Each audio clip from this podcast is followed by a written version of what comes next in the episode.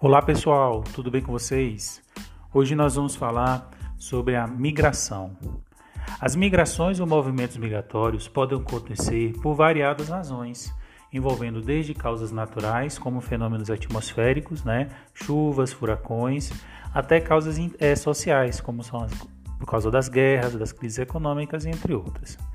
Em geral, as migrações costumam acontecer quando há algum tipo de insatisfação desencadeada na região de origem, seja ela pessoal, como é o caso do desejo de fazer uma viagem, ou algo ocasionado por fatores externos, como a falta de oportunidade e pobreza extrema.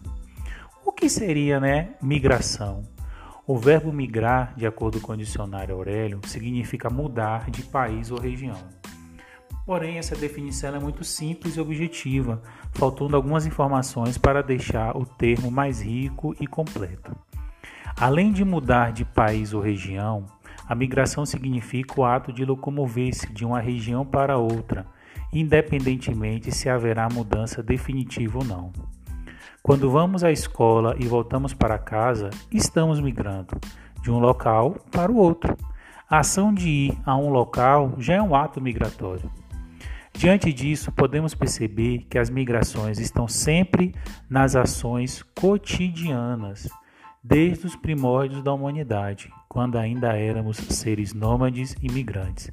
Então, pessoas que estudam é, na, zona, é, na zona urbana e moram na zona rural, diariamente está fazendo um movimento migratório, tá bom? É, tipos de migração. A locomoção de um local para o outro já pode ser considerado um movimento migratório. Com isso, existem vários tipos de migração, conforme o tempo de viagem, a distância ou motivo.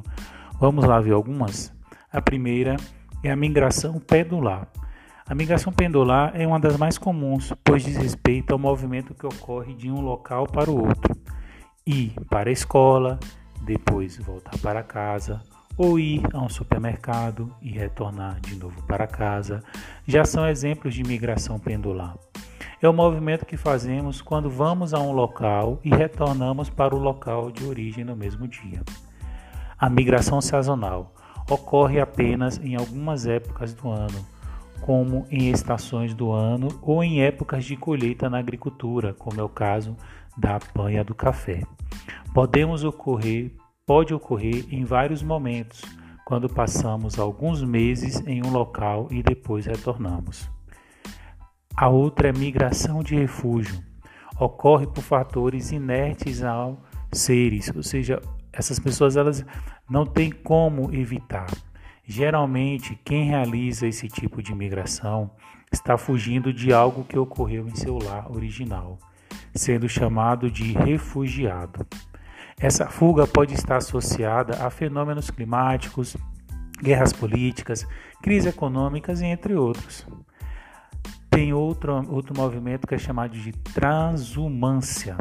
A transumância é bem parecida com a migração sazonal, mas ela ocorre em épocas específicas. Esse movimento é comum nas plantações de cana-de-açúcar, quando os trabalhadores vão para as fazendas apenas na época da colheita da cana, retornando para sua casa quando o trabalho é finalizado. Outro movimento, o êxodo rural, é o movimento que acontece quando a população rural deixa o campo e parte para a cidade, seja em busca de novas oportunidades ou moradia, ou seja mesmo para mudar de ares. Êxodo urbano é o reverso do êxodo rural, ou seja, quando a população sai do espaço urbano e vai para o espaço rural. A migração intraurbana ocorre entre as cidades, mais comum em áreas conurbadas e em regiões metropolitanas. Áreas conurbadas são quando dois municípios, o limite entre eles estão muito próximos, duas cidades elas se juntam praticamente, né? Como é muito comum nas regiões metropolitanas, como é o caso de São Paulo que tem São Paulo, Santo André, São Bernardo, Diadema, é, Ferraz de Vasconcelos. São várias cidades, mas não tem uma divisão, é tudo misturado, tudo junto.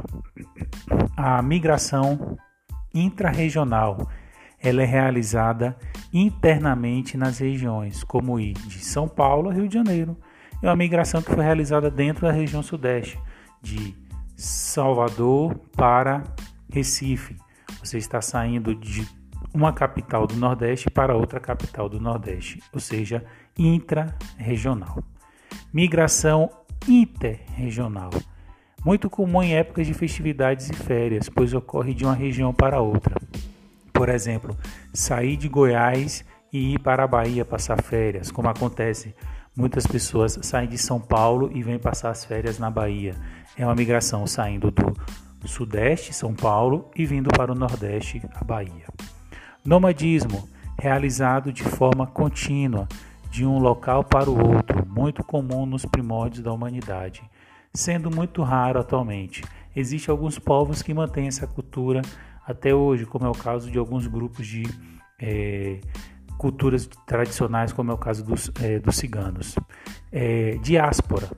Quando uma população inteira é dispersada de sua região local, seja ela à força, como os negros na época da escravidão que saíram da África, de alguns países da África, ou seja de forma espontânea, como os hebreus quando saíram do Egito antigo.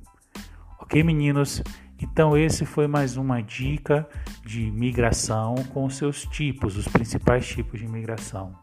Um abraço a todos e até a próxima. Tchau!